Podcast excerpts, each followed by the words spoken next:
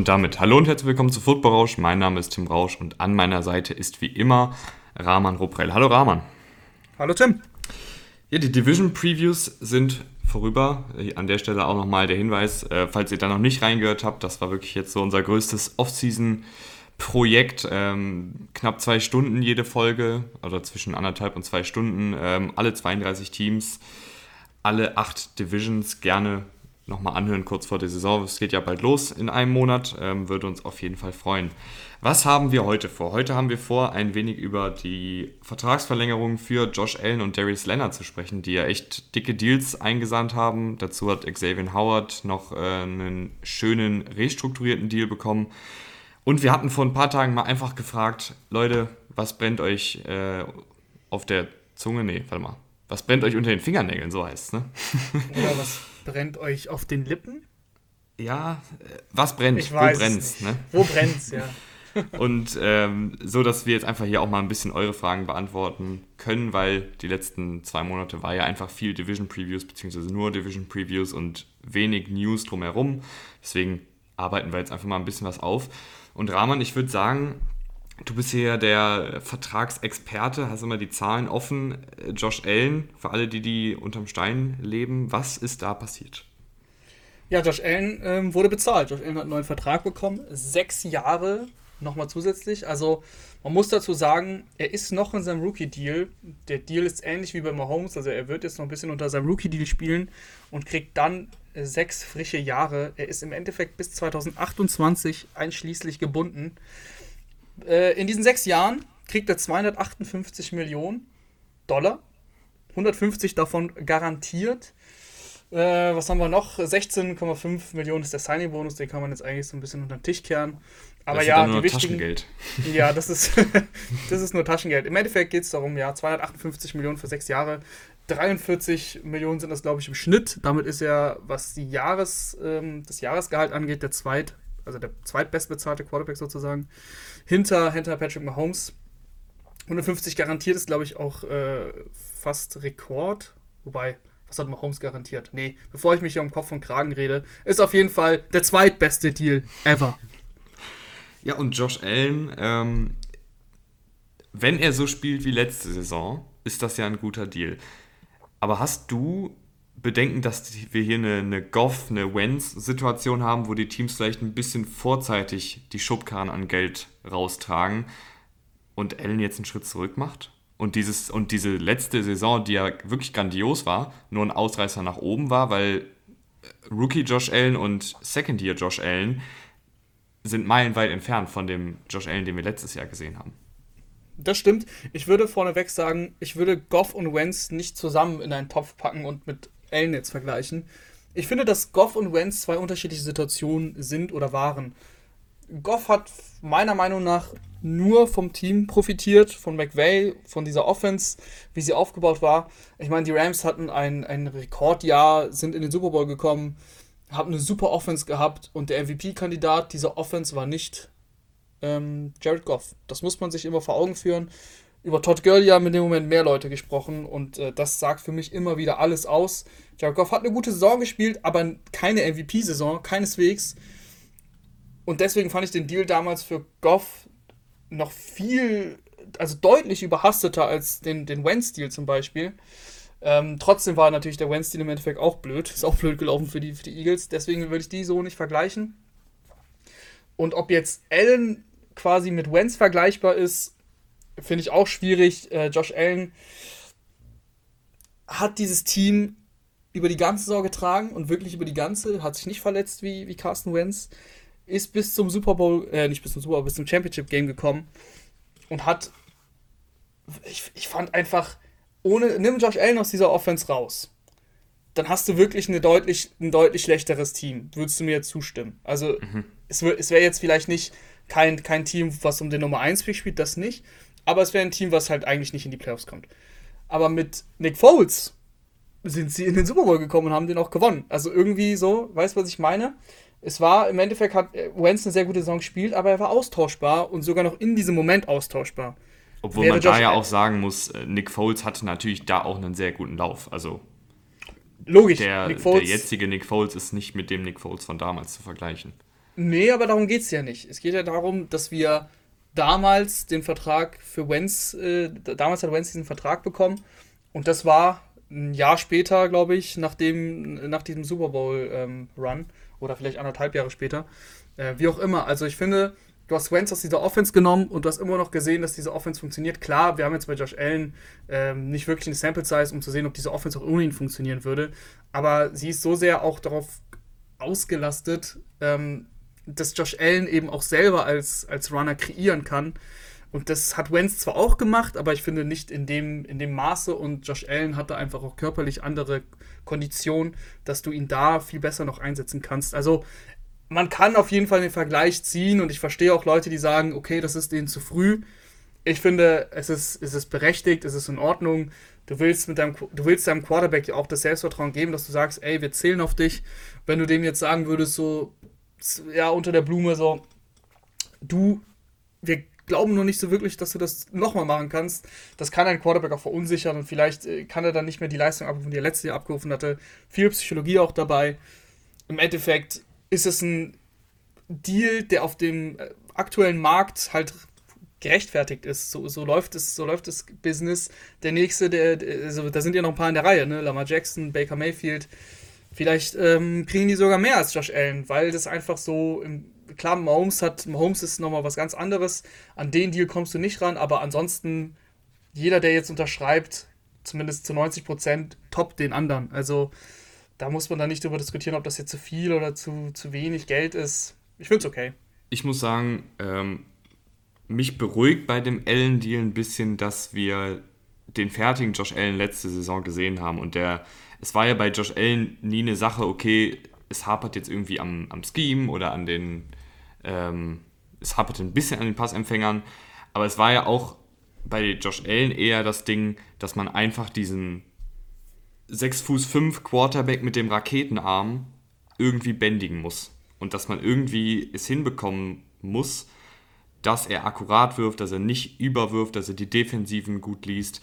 Und das hat er ja geschafft. Und vom, vom reinen körperlichen Potenzial mit, diesem, mit dieser unfassbaren Wurfkraft, der, ich würde sagen, mit bester Arm der Liga, ähm, gepaart mit der Fähigkeit auch als Läufer zu kreieren und mit dieser Statue in der Pocket zu stehen, ist ja das, das die Baseline finde ich ein bisschen höher. Vor allen Dingen, weil du ja dich immer darauf verlassen kannst, dass selbst wenn er jetzt einen Schritt zurück macht als Passer, immer noch Big Plays entstehen werden, weil er halt dann hier und da mal einen tiefen Ball anbringt oder immer noch Big Plays entstehen, weil er halt als Läufer was machen kann. Also ich, ich glaube, natürlich ist ein Restrisiko da, klar, wenn jetzt Allen äh, wieder einen Schritt zurück macht und wieder dieser etwas wildere Josh Allen aus 2018 äh, beispielsweise wird, der hier und da einfach mal einen Wurf hat, wo man sich denkt, oh Gott, oh Gott, was hat er da gesehen? Ähm, dann macht natürlich auch diese offensiven Schritt zurück und dann ist der Vertrag vielleicht auch nicht ganz so gut. Aber ich glaube, das würde trotzdem noch besser aussehen als jetzt einen Goff oder ein Wenz in schlechtester Form. Die Frage ist ja, was, was wäre die Alternative? Sollen wir, sollen wir Josh Allen jetzt noch ein Jahr spielen lassen und erstmal wird dann die, die ganze Saison über wird über Josh Allen gesprochen, über seinen Vertrag, wann kommt da, wie viel wird's, ähm, kommt es überhaupt, kriegen wir eine Dak Prescott-Situation, das ist einfach Unruhe, die, die im Team herrscht. Und das, der nächste Punkt ist, was passiert denn eigentlich, wenn Josh Allen so wie letztes Jahr exakt genauso spielt oder sogar noch besser? Was passiert dann? Müssen wir ihm noch mehr zahlen?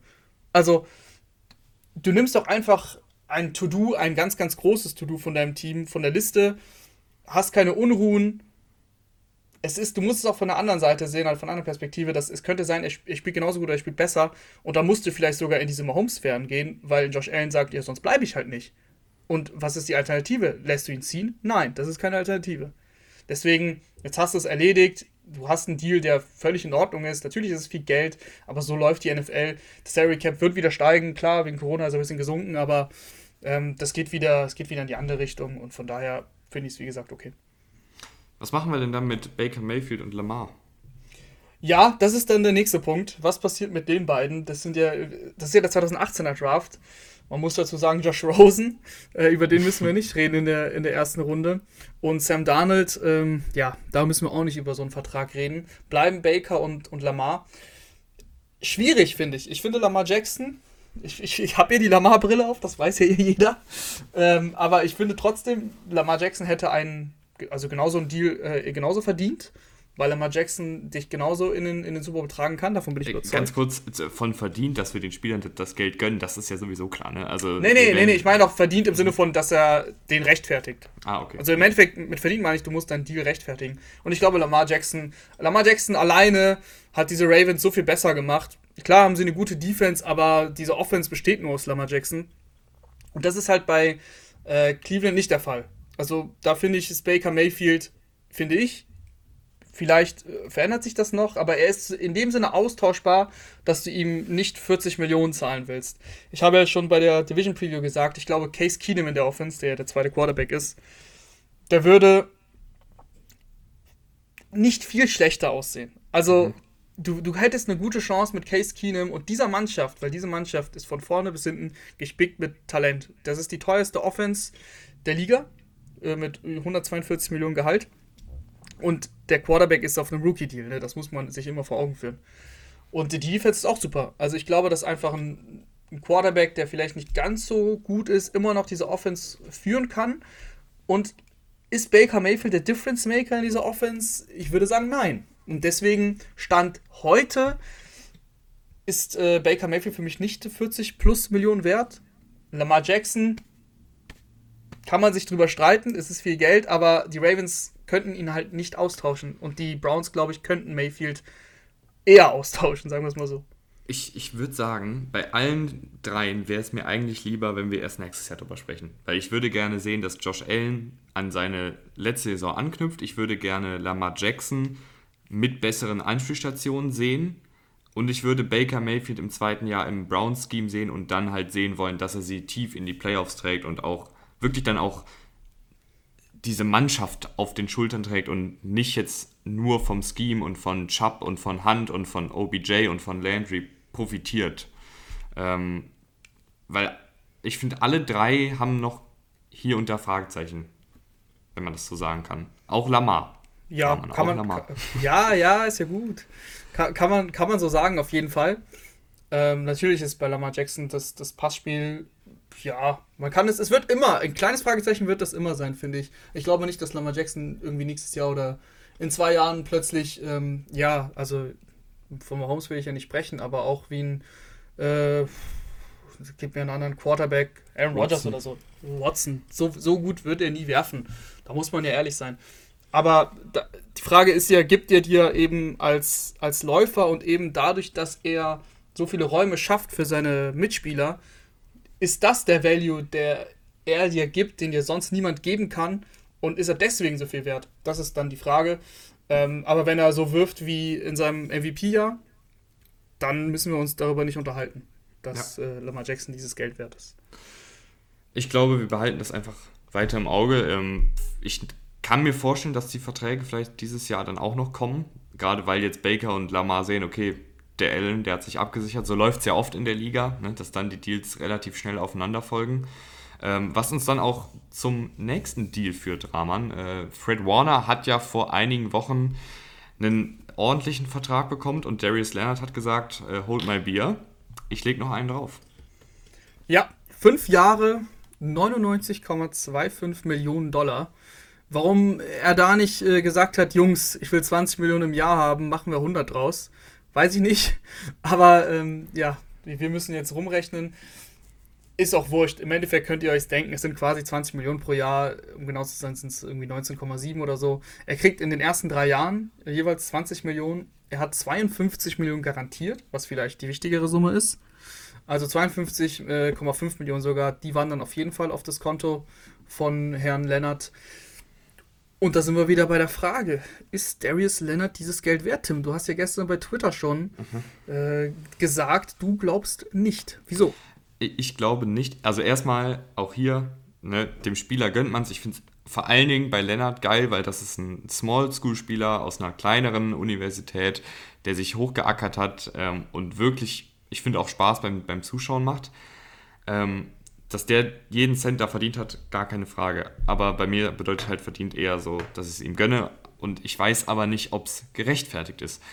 Und mein Problem mit Leonard ist, und das hatte ich gestern schon so, gestern schon so ein bisschen geschildert, ähm, ja, er spielt natürlich guten Football, gar keine Frage. Leonard ist für mich auch einer der, der besseren Linebacker der Liga, aber er gehört für mich nicht ganz in diese Elite-Gruppe aus einem Fred Warner, aus einem Eric Kendricks, vielleicht auch noch Bobby Wagner gehört auch noch dazu. Ähm, so diese Linebacker, die wirklich in der Deckung brillant sind. Und ähm, bei Leonard ist ja der Fall, ja, er hat Interceptions. Ich habe mir jede Interception angeguckt. Ähm, da waren auch viele, viele Glückliche dabei. Es gab eine, da Tannehill ihn einfach angeworfen, als wäre er ein Mitspieler. Und Interceptions sind generell ja immer ein bisschen ja, volatil, um jetzt ähm, einen Linebacker in Coverage zu beurteilen. Mein Problem mit Leonard ist eher, dass er halt das, was er macht, macht er gut, nah an der Line of Scrimmage zu agieren, äh, Plays zu machen, Fumbles zu forcieren ähm, und einfach diese Tackling-Maschine zu sein. Aber, aber er wird auch durch das Colts Scheme sehr gut eingesetzt, ähm, weil die Colts ermöglichen es ihm eben, nach seinen Instinkten zu spielen und ähm, nah an der Line of Scrimmage zu agieren. Und dann Bobby Okurikiri, der andere Linebacker, der ist halt der, der ein bisschen mehr Verantwortung in der reinen Deckung trägt, der ein bisschen tiefer in der Deckung steht und dann die Zonen absichert. Ähm, und ich weiß einfach nicht, ob es mir 19, ich weiß nicht wie viel wert wäre, für einen Linebacker. 20 Millionen pro Jahr. Für, für einen Linebacker, der nicht der Beste in Coverage ist, weil Leonard hat auch sonst schon seine Probleme in Coverage und muss eigentlich gar nicht vergleichsweise zu anderen Linebackern wie Kendricks oder Warner viel machen. Und das ist so mein Hauptproblem bei der Sache.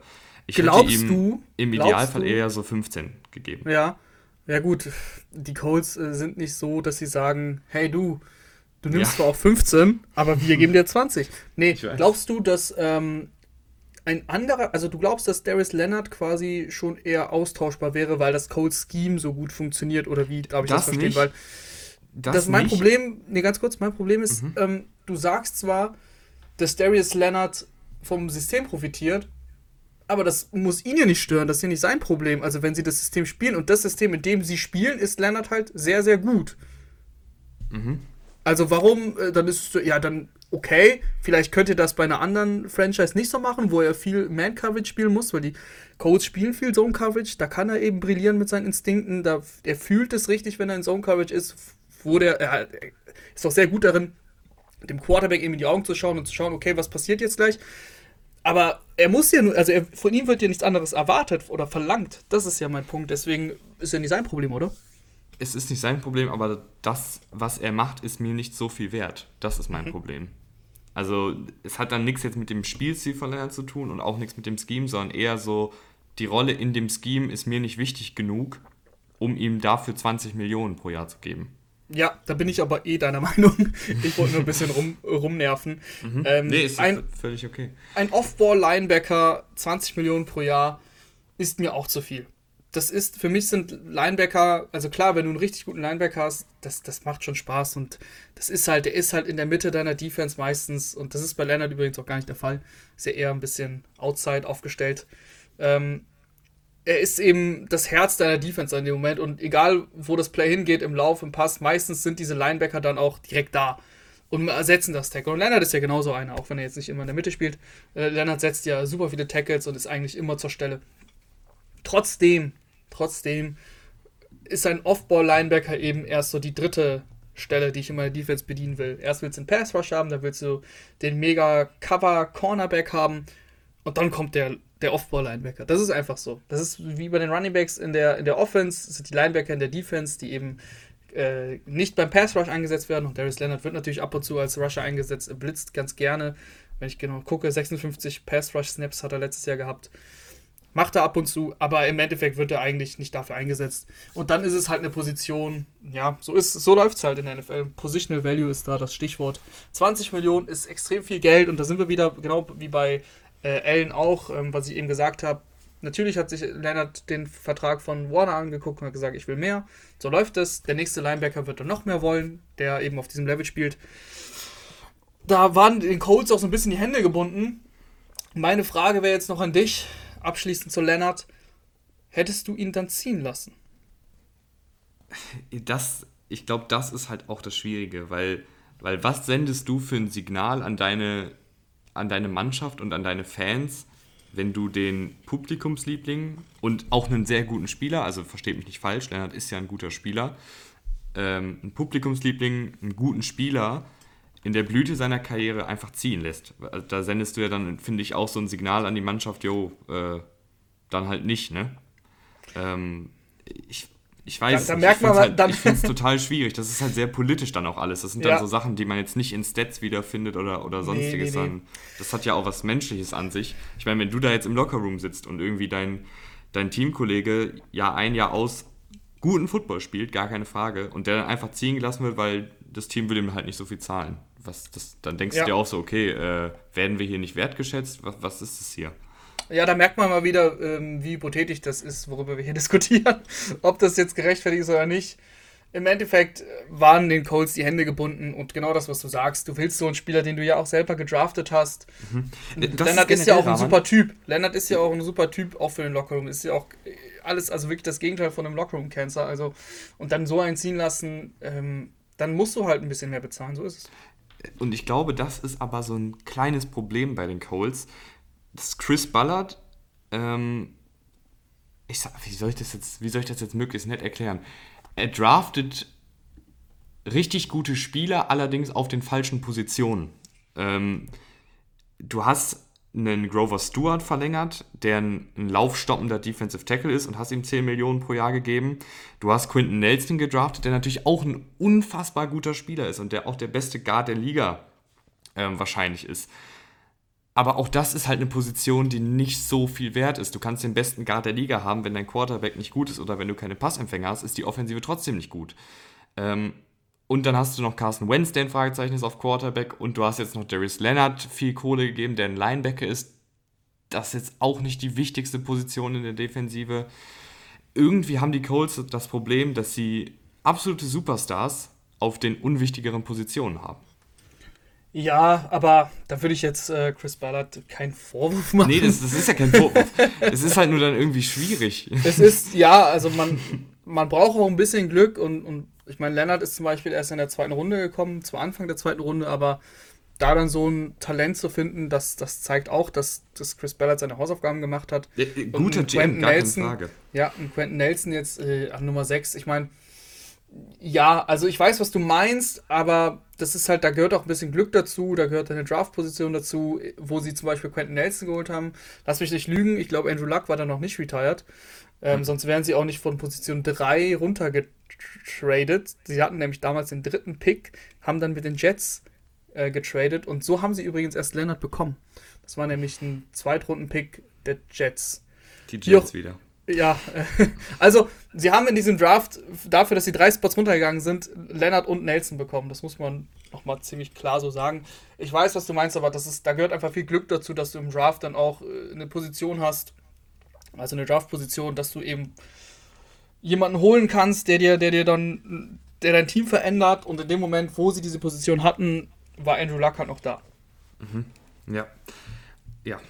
Äh, gehe ich mit. Ähm, ich wollte damit halt nur sagen, dass es für die Colts, ich finde, du willst ja auf einer Seite auch so deine eigenen Draft-Picks halten, was ja auch völlig verständlich ist, weil ähm, ich glaube, niemand will gerne äh, den Spieler ziehen lassen, den man selbst gedraft hat und der auch gut gespielt hat.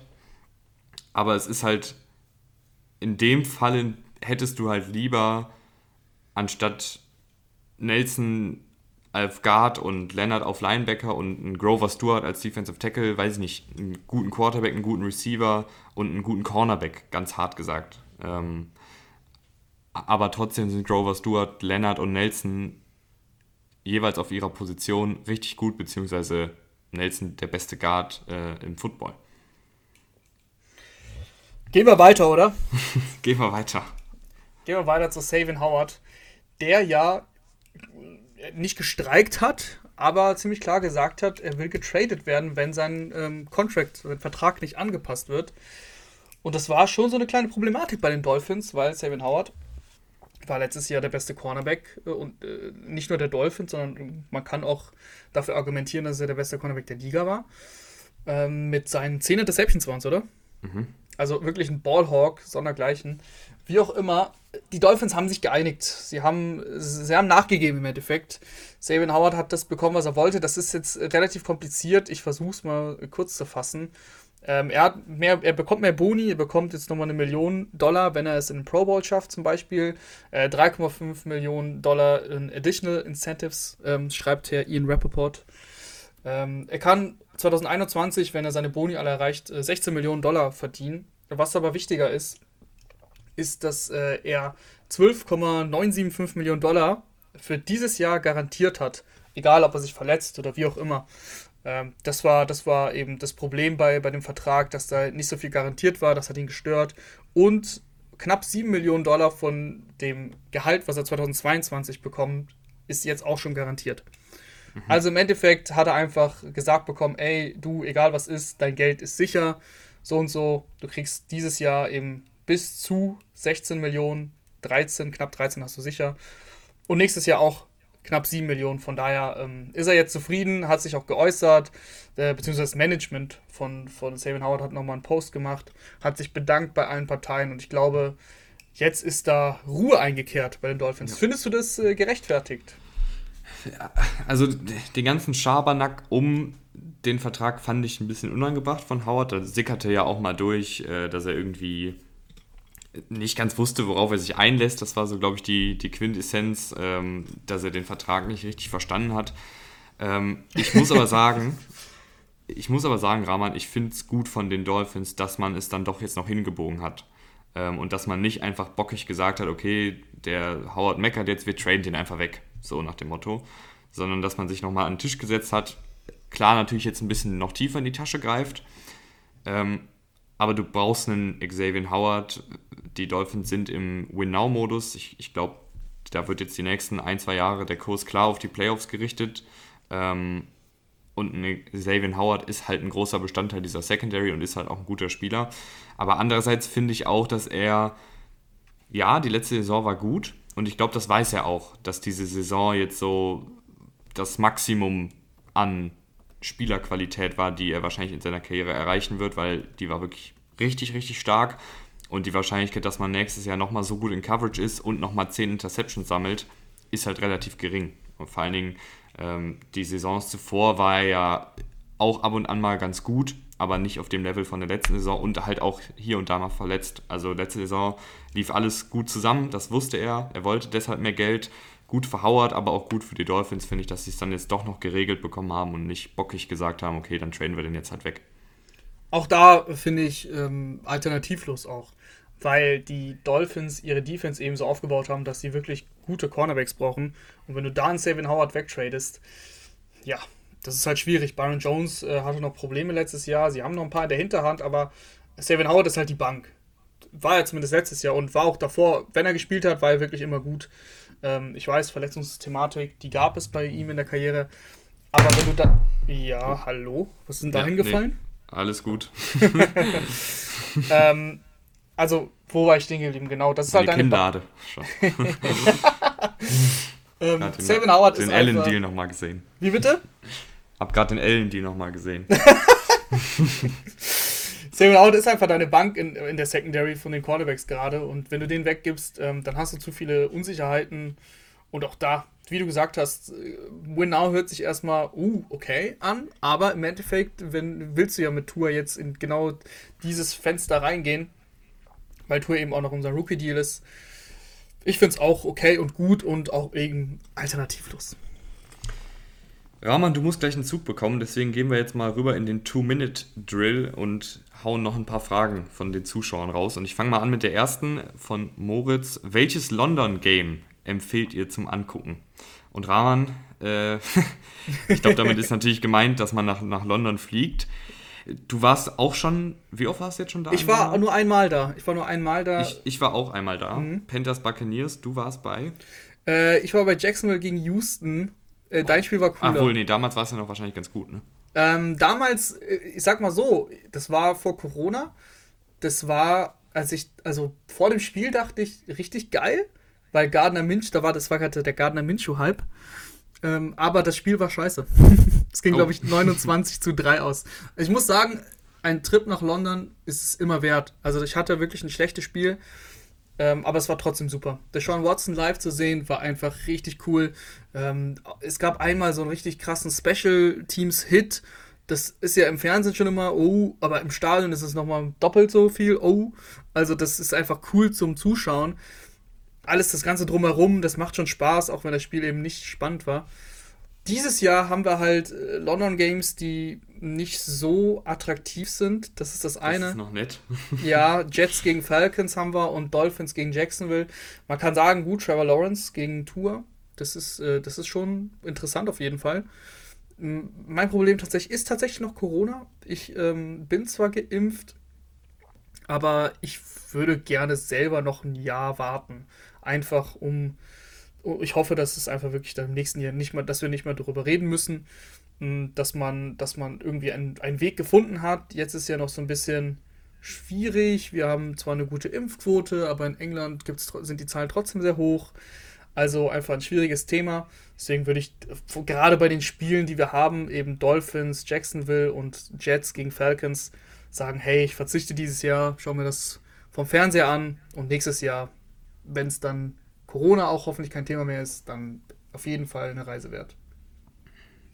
Ja, äh, ich glaube, ich sehe es ähnlich. Ich glaube, du fährst nach London nicht wegen des Spiels, sondern halt wegen der Stimmung und der Atmosphäre und so. Das, das war ja damals, äh, hatten wir auch noch nicht den Podcast und so. Ähm, ich weiß nicht, ob man sich jetzt vielleicht sogar mit, mit Leuten treffen würde, die einen kennen. Das wäre irgendwie witzig und irgendwie gleichzeitig auch ein bisschen komisch man vielleicht. Könnte auf jeden Fall äh, hier aufrufen dass man sich äh, ähm, äh, nächstes Jahr da mal zusammen trifft. Das geht auf jeden Fall, ja. Also komisch im Sinne von, ich fände es komisch, wenn jemand sagt, ich kenne deinen Podcast. Ich weiß auch nicht. Aber es wäre bestimmt auch lustig. Ähm, und es gibt ja da auch die, die Randtreffen, da war ich auch damals ähm, vor dem Spiel. Es, es ist schon eine lustige Zeit, weil du halt da, da sind halt nur Football-Verrückte und in der Stadt selber laufen die Leute auch mit, mit Football-Trikots und so rum. Das ist schon ganz cool. Ähm, also wenn man es für, man, man dieses Jahr würde man wahrscheinlich eher für das Live-Erlebnis mal hinfahren, als jetzt wirklich für das Spiel an sich. Das wäre, glaube ich, meine Empfehlung. Mhm. Ja, so oder so, London Games lohnen sich. Ähm, da geht es nicht um das Spiel. Kai fragt, welche Podcasts hört ihr noch über Football? Und Rahman, ich muss sagen, ich bin gar nicht so ein großer Podcast-Hörer, was ein bisschen ironisch ist. Aber ähm, Klar, hier und da hört man ab und an mal bei den Kollegen rein und Kolleginnen. Vor allen Dingen, wenn halt jemand zu Gast ist bei uns. Also wir werden auch in den kommenden Wochen wahrscheinlich wieder den einen oder anderen Gast begrüßen. Da hört man natürlich schon mal vorher rein, was machen die so in letzter Zeit. Aber sonst bin ich eigentlich gar nicht so ein großer Podcast-Hörer und wenn dann auch eher englischsprachig. Also ich höre mir gerne manchmal diese Interview-Sessions an. Da gab es jetzt mit Sean McVay und Peter Schrager was, glaube ich. Die hatten sich immer ein paar Coaches eingeladen. Da hat man hier und da mal reingehört. Ähm, dann habe ich den Podcast von Taylor Lewan und Will Compton gerne gehört. Äh, Bussin' with the Boys. Der Lewan und Compton sind ja beides Titans-Spieler, beziehungsweise Compton hat gerade keinen Vertrag. Das fand ich immer interessant, aber ansonsten bin ich gar nicht so ein großer Podcast-Hörer. Ja, ich höre Podcasts, aber es gibt eigentlich nur einen Podcast, den ich wirklich regelmäßig höre. Ähm, und der hat nicht immer was mit der NFL zu tun. Also, das habe ich aber, glaube ich, auch schon gesagt, dass ich sehr gerne den äh, The Bill Simmons Podcast höre. Bill Simmons, den meisten ein Begriff. Ähm, ist ein sehr dekorierter Journalist aus den Staaten, der, da, sie behandeln eigentlich NBA und NFL beides. Wenn die Season läuft, ähm, auch viel NFL, aber wenn die Season nicht läuft, dann auch eher wenig. Also dann geht es auch mehr um die NBA und um eigentlich auch um gesellschaftliche Themen. Also das ist so ein bisschen von allem was. Ähm, das ist eigentlich der einzige Podcast, den ich wirklich regelmäßig höre. Ansonsten Football, also ab und zu höre ich auch äh, bei Downset Talk rein. Ist nicht mehr, nicht mehr oft, aber, aber ab und zu schon. Und äh, ich finde den ähm, Podcast von Herrn Collinsworth. Der macht das immer mit dem mit Richard Sherman, die haben zusammen einen Podcast. Mhm. Ähm, der kommentiert ja Sunday Night Games als, als Experte. Das finde ich immer auch noch ganz nett, weil es eben auch mit Richard Sherman zusammen ist. Aber viel mehr schaffe ich auch nicht. Dann haben wir noch hier und da mal Fragen bekommen, äh, ob wir irgendwelche Predictions in Richtung äh, Super Bowl machen können. Das kommt noch in einer späteren Folge, deswegen spare ich mir die Fragen jetzt mal.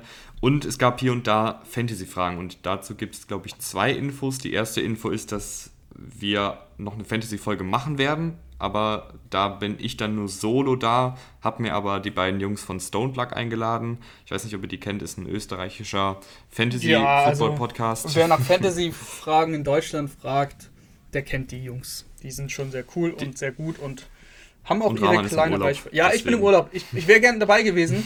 Fantasy ist ja immer ein Herzensthema bei mir. Äh, spiele ich sehr gerne, aber da bin ich im Urlaub und wir haben es dann terminlich auch nicht geschafft, dass wir das irgendwie anders machen, weil du bist auch noch mal im Urlaub. Also seht es uns nach, da bin ich nicht dabei.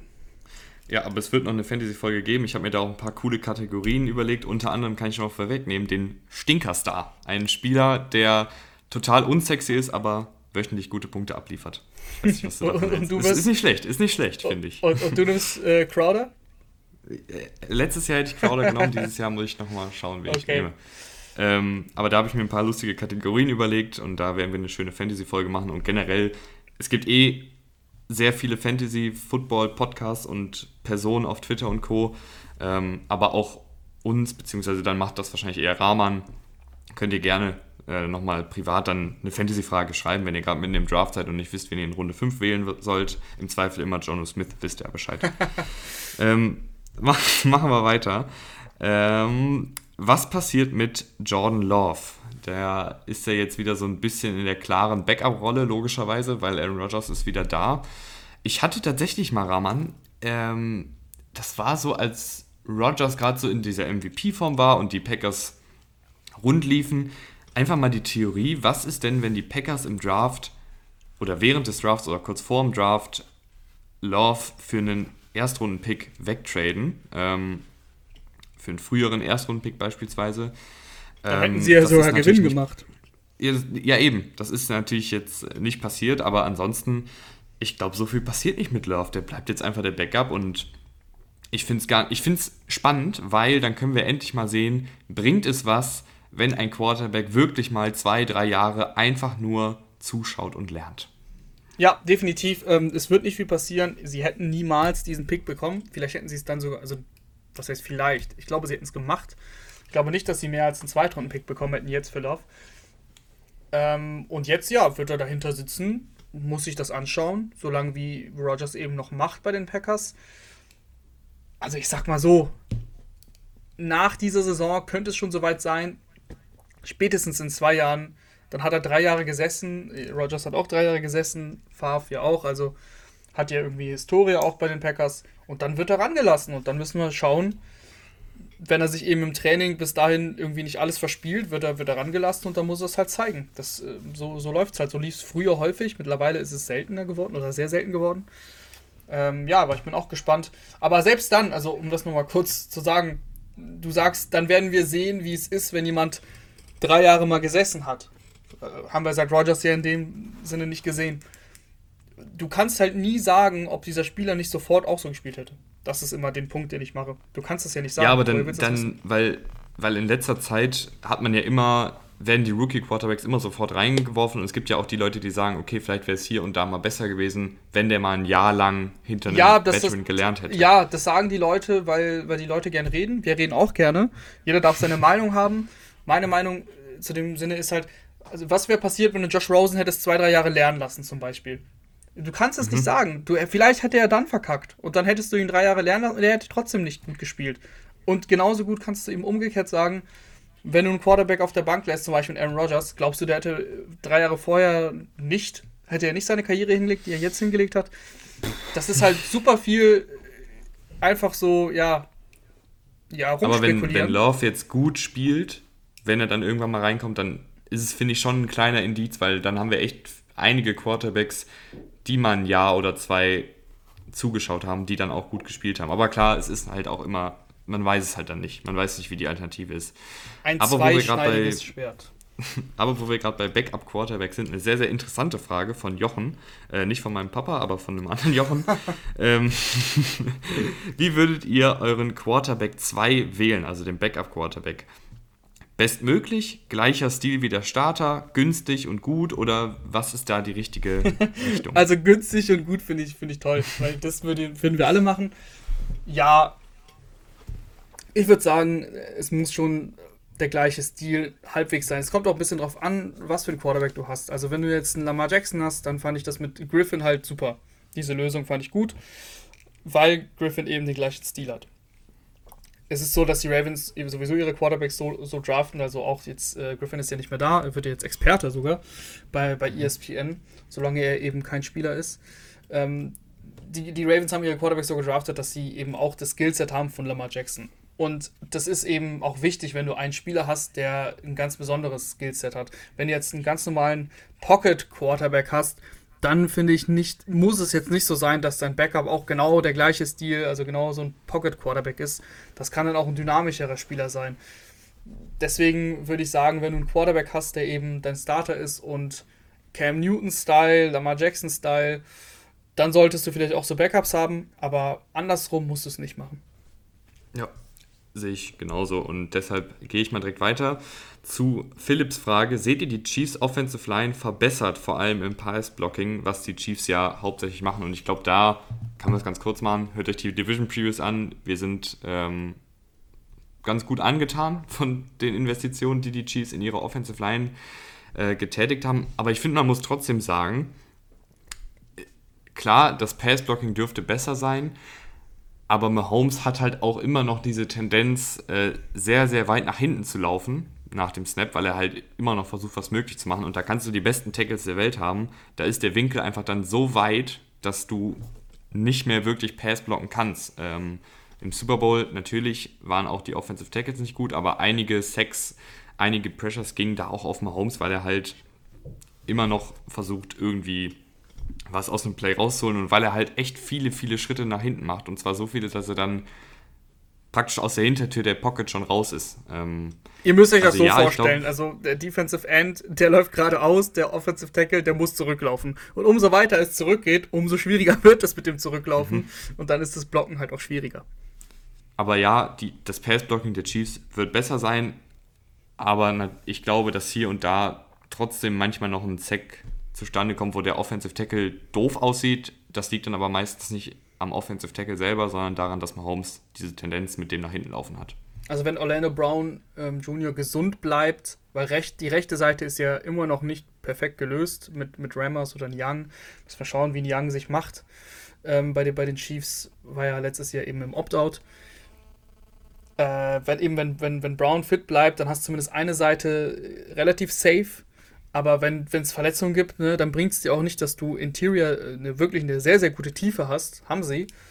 Aber wenn dann die Tackles alles durchlassen, dann wird es auch schwierig. Also so ist es halt immer ein bisschen, bisschen schwer jetzt zu sagen, wie, wie die, wie die, die O-Line spielen wird, weil Verletzungen können halt immer passieren. Niklas fragt, welchen Packers-Receiver neben Adams sollte man für Fantasy im Auge haben? Kurze Fantasy-Frage reingeworfen, Rahman. Alan Lazar, hab ich, ich habe schon in der, in der Preview gesagt, ähm, der Packers Preview. Du bist nicht so ein Fan, aber ich, mhm. ich mag den sehr gerne.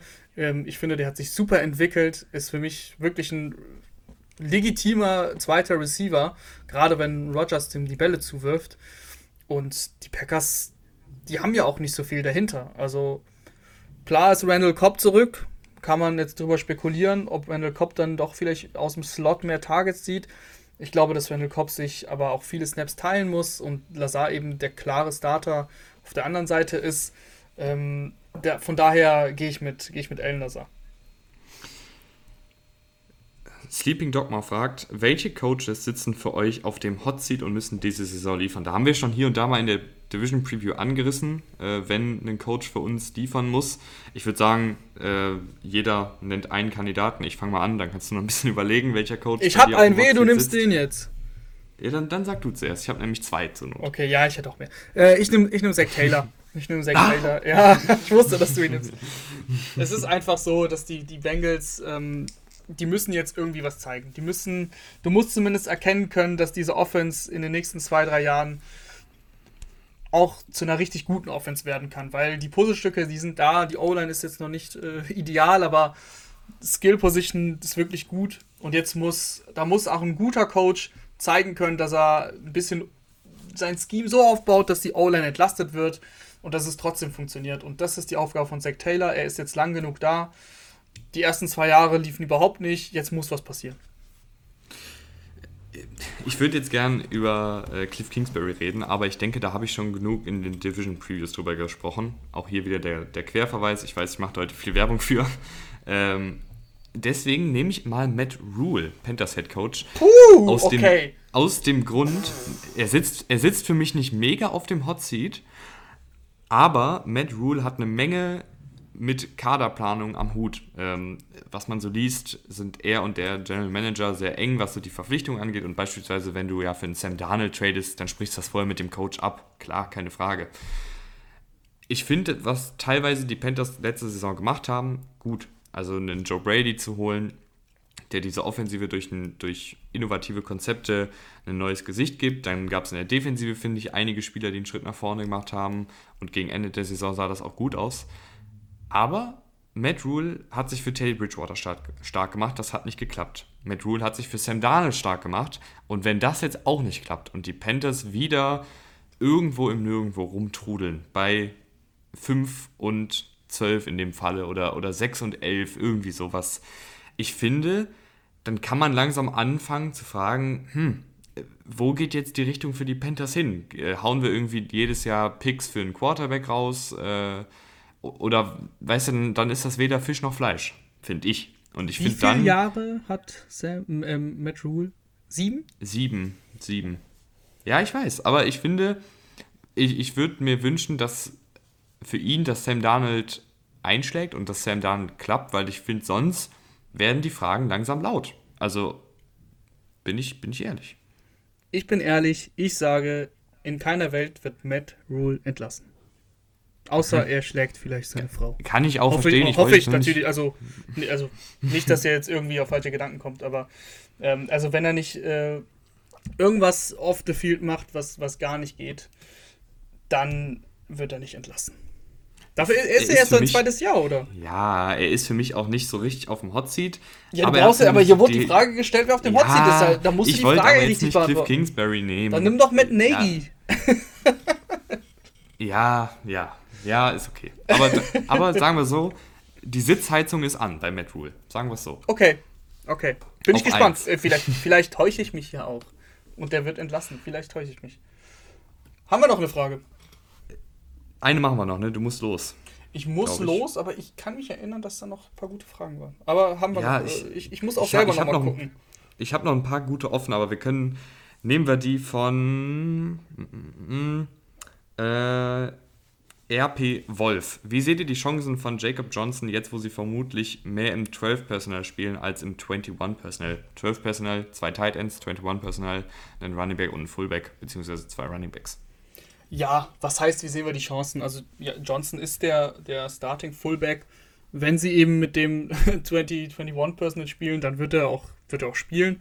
Wenn nicht, dann halt nicht. Also die Frage ist ja so, wie sollen wir jetzt, was heißt die Chancen? Also er wird vielleicht ein paar weniger Snaps sehen, weil eben Hunter Henry und, und John Smith eben auf dem Feld stehen werden. Aber das liegt ja nicht an ihm. Das liegt ja dann einfach nur am Spielkonzept. Und ein Fullback, finde ich. Noch um das zu Ende zu bringen, Fullback hat halt keine große Rolle in einem Team. Das ist sehr selten so. Es gibt Teams, die haben das, aber es ist wirklich, kannst du an einer Hand abzählen. Und deswegen, äh, ich finde, dass Johnson jetzt schon sehr, sehr viel in seiner Karriere erreicht hat. Allein, dass er durch dieses äh, Pathway-Programm durchgekommen ist, das schaffen die wenigsten, hat sich einen Platz im Kader erkämpft, ist ein Starter auf seiner Position. Super Karriere jetzt schon und ähm, wenn er dann nicht gebraucht wird, weil die Patriots ein anderes Konzept spielen, dann ist das so. Ja, ähm, sehe ich auch so. Und ich finde auch Johnson wirklich dafür, für den Karriereweg, den er genommen hat, ist es super, was er bis jetzt in der genau. NFL gemacht hat. Und, und ähm, ich freue mich immer, wenn der einen Ball fängt oder wenn er einen schönen Block setzt. Und das hat er auch gut gemacht letzte Saison. Also es, es war jetzt nicht so, dass er irgendwie kein guter Fullback war. Ähm, ich glaube, die Patriots planen noch ein bisschen mit ihm, weil sonst hätten sie ihn ja auch nicht wiedergeholt. Aber klar, das ist halt sehr limitiert als Fullback, ähm, was du da groß machen kannst. Rahman, eine Frage nehme ich noch. Findet ihr die Preseason, die ja gerade gestartet ist mit dem Hall of Fame Game, hilfreich oder unnötig? fragt Len. Ähm, ich finde die Preseason sehr hilfreich für die Coaches und für, das, für die Mannschaft. Du hast 90 Spieler in deinem Kader und musst irgendwie auf fast die Hälfte runtercutten. Ist doch klar, dass ich gerne äh, die in Spiel-Action sehen will. Man kann darüber streiten, ob man, ob man Starter, einen klaren Starter auf, bei einem Preseason-Spiel sehen muss. Das ist eine andere Frage. Warum spielt ein Claypool im Hall of Fame Game? Wieso spielt ein Deontay Johnson im Hall of Fame Game? Claypool ist äh, angeschlagen runtergegangen, ist wohl nur auf den Ball gefallen, alles halb so wild, aber es kann halt was passieren. Das in dem Sinne finde ich es unnötig für die, für die Spieler, die gesetzt sind. Aber ansonsten grundsätzlich finde ich das sehr hilfreich und eine gute Sache, dass du die Spieler, die eben in der zweiten, in der dritten, in der vierten Reihe stehen, dass du die, die einfach angucken kannst. Ja, ich bin ja eh ein Riesenfan von irgendwelchen undrafted Free Agents oder Siebtrunden-Picks. Hast du schon das äh, Minze-Trikot geholt? Packen. Ja, Andre Minz, dieses Wochenende gibt er vielleicht sein Debüt in der Preseason. Achtet drauf. Edge Rusher der Broncos. Ne? Ähm, hat ein gutes Camp, lese ich. Vielleicht bestelle ich dir das Trikot zum Geburtstag. Wann hast du Geburtstag, Tim? 5.9. Oh, das ist doch bald. Ja, sicher. wenn, wenn er in den Kader kommt, dann, dann legt die Football Rausch Community zusammen. Sag ich jetzt, sag ich jetzt einfach so. ja, ich, ich bin ein Fan. Der ist wirklich ein guter Typ. Also lest euch gerne mal ein bisschen was zu dem durch. Du hast die Tweets ja. Du hast die Tweets ja retweetet. Ich habe gesehen, dass er auf jeden Fall auf einem guten Weg ist, tatsächlich. Ja, Andre Mins, undrafted free agent. You heard it here first. Ich sag's so, so ich sag's mal so. Nee, eine Sache muss ich noch sagen, bevor wir gehen. Wenn Andre Mins seine Hall of Fame-Rede hält, dann wird er den Namen Tim Rausch benutzen. Ja, aber sicher doch. Der Believer. Gut, Rahman, du musst ihn zukriegen. Das ich hat mich gefreut. Mich auch. Und danke fürs Einschalten an alle da draußen und bis zum nächsten Mal. Macht's gut. Ciao. Ciao.